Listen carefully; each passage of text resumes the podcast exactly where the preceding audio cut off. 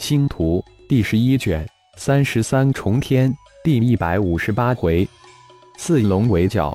小说作者：凌月，有声演播：山灵子。顶人队伍已经杀入归人队伍，二队碰上了。离战场几十里之外的一处原始密林之中，一个声音传出来。这处密林特别高大茂密，树木之间的缝隙极其狭窄。就是一般大小的蛮荒凶兽都无法穿行其中，而且几人甚至十几人才能合抱的大树之间，密密麻麻的长满了手握粗细的藤条，整片森林如同一个整体。密林树冠之上，树枝摇曳不定，而这声音居然是从这些摇曳的树枝中传出的。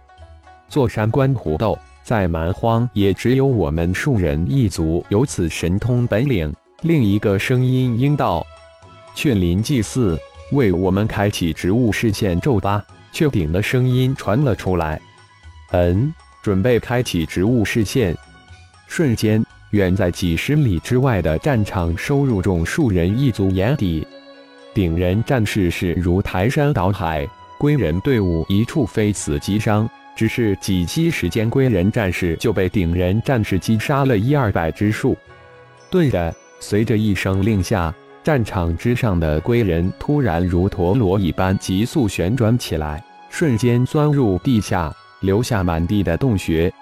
震的顶战大喝一声：“这些地老鼠一般的家伙钻的可是他们的天赋。不过各族都有对付龟人遁的的手段。”随着顶战大喝，四百顶人战士突然一跃而起，双脚重重的向地面跺去。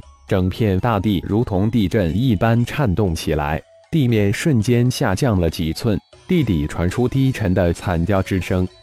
荣时，顶战再次大喝，几十个顶人战士突然一跃而起，然后头下脚上，一双巨掌快如闪电拍打地面。随着几十双大手有节奏的拍打地面，地底传出滋滋的声音，仿佛高温在溶解了底沙石一般。地面以肉眼可见的速度向下沉陷。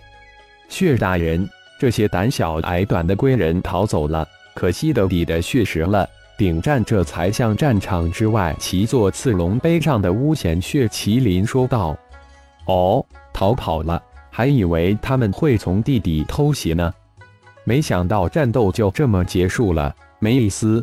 好了，既然仗没得打了，我们赶过去看看热闹也行。”血麒麟似乎感觉很没意思，有些希望的淡淡吩咐道：“天空中那淡淡的血雾突然如有灵性，一般汇集成千百条血蛇往地上一卷，一百多具龟人的尸体在血蛇一卷之下全部化为血雾，融入血蛇之中，然后千百条血蛇如倦鸟归巢，瞬间投入血麒麟的身体之中。虽然已经见过多次。”但每一次都会带给众顶人战士莫名的震惊与悸动，每次都会在无形之中增添一丝敬畏。与这位巫贤血大人相处越久，越是感觉其神秘莫测，敬畏之心也与日俱增，让人胆寒不已。好诡异的神通！这巫贤好凶残！远在数十里之外的一处密林之中，传出一阵惊诧声。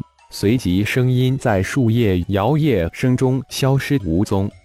血大人，其实是我们顶人神通，刚好可以克制龟人的盾的神通。我们顶人是他们龟人的克星，否则他们也不会引来刺龙攻击我们。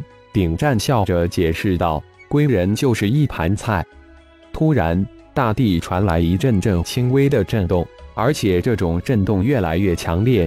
几息之后，轰隆隆的声音由远及近的传来，大首领成群的刺龙向这边冲过来，一个刺后飞奔而至，急声禀报道：“刺龙由那个方向而来。”丁战一惊，立即问道：“刺龙群从西面、东面、南面三个方向而来，数量庞大，很快就能到达。”此后立即大声答道：“也就是说。”只有北方可走，难道此龙有什么阴谋不成？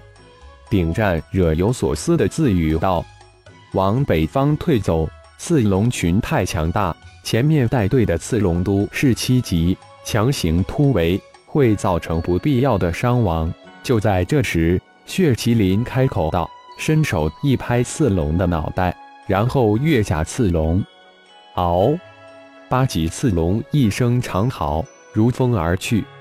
传我命令，队伍保持战斗，往北方撒退。顶战大喝一声，驱动战兽带头向北方而去。刺龙群终于出动了，雀林祭祀真是神算。看看这次那四支队伍在刺龙群的围剿之下能逃脱多少？一处密林之中再次传出如释重负的声音。只怕达不到我们的预期目标呀！另一个苍老的声音叹息了一声：“雀林祭祀何出此言？难道在强在的刺龙群的围剿之下，这四队还会有什么幸存之理？”雀顶不解地问道：“那顶人队伍中巫险诡异非常，而他的战兽刺龙更是一个变数，我们无法预料结果呀。”逃窜的不仅仅是闻声而动的顶人德字部落的四百人的小队伍，刚刚从地底钻出，还没有来得及喘口气的龟人队伍，再一次向北方逃去。正在拼命的恶人队伍与顶人组子队伍，也被这庞大的刺龙群引发的地震震惊了，再也顾不上击杀敌人，两队伍各自收拢成队，探明方向逃命去也。只留下几百具尸体以及重伤无法逃命的伤员。第一批赶到战场的是逃窜的归人队伍，无论是顶人重伤战士还是恶人重伤战士，皆被其补上最后一刀，所过之处，重伤者皆被其斩杀。归人队伍刚走，血麒麟所在的顶人队伍随即赶到，血雾已卷。所有的尸体皆化为血雾，卷入血麒麟的身体，就连那些兵器也被血麒麟随手射入空间之中。这些可都是蛮荒世界的炼器材料。蚊子腿再小也是肉呀！四支队伍不到一个小时，就追了一个马首对马尾，被三方合围的刺龙群驱赶向北方而去。成百成千的刺龙群如同牧羊犬一般，将四队蛮荒队伍赶向他们的目的地。只要有一支队伍准备离开，就会有大队的刺龙上前驱赶。就这么一追一逃，时间在这亡命逃窜之中飞逝而去。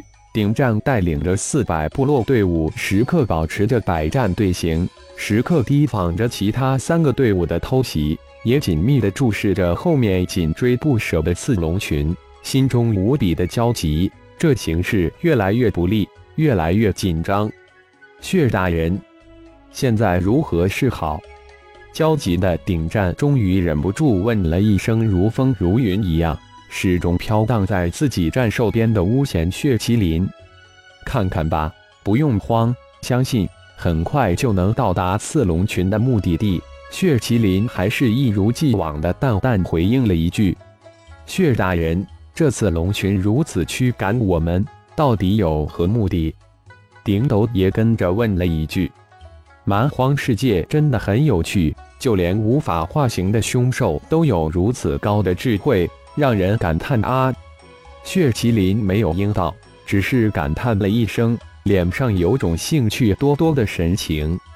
血大人。这有何奇怪的？蛮荒世界每一种凶兽都有智慧，而且随着他们的等级提升，智慧也越来越高，跟我们蛮荒世界的人族也丝毫不差。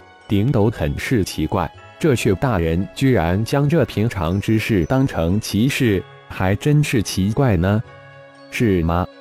感谢朋友们的收听，更多精彩情节，请听下回分解。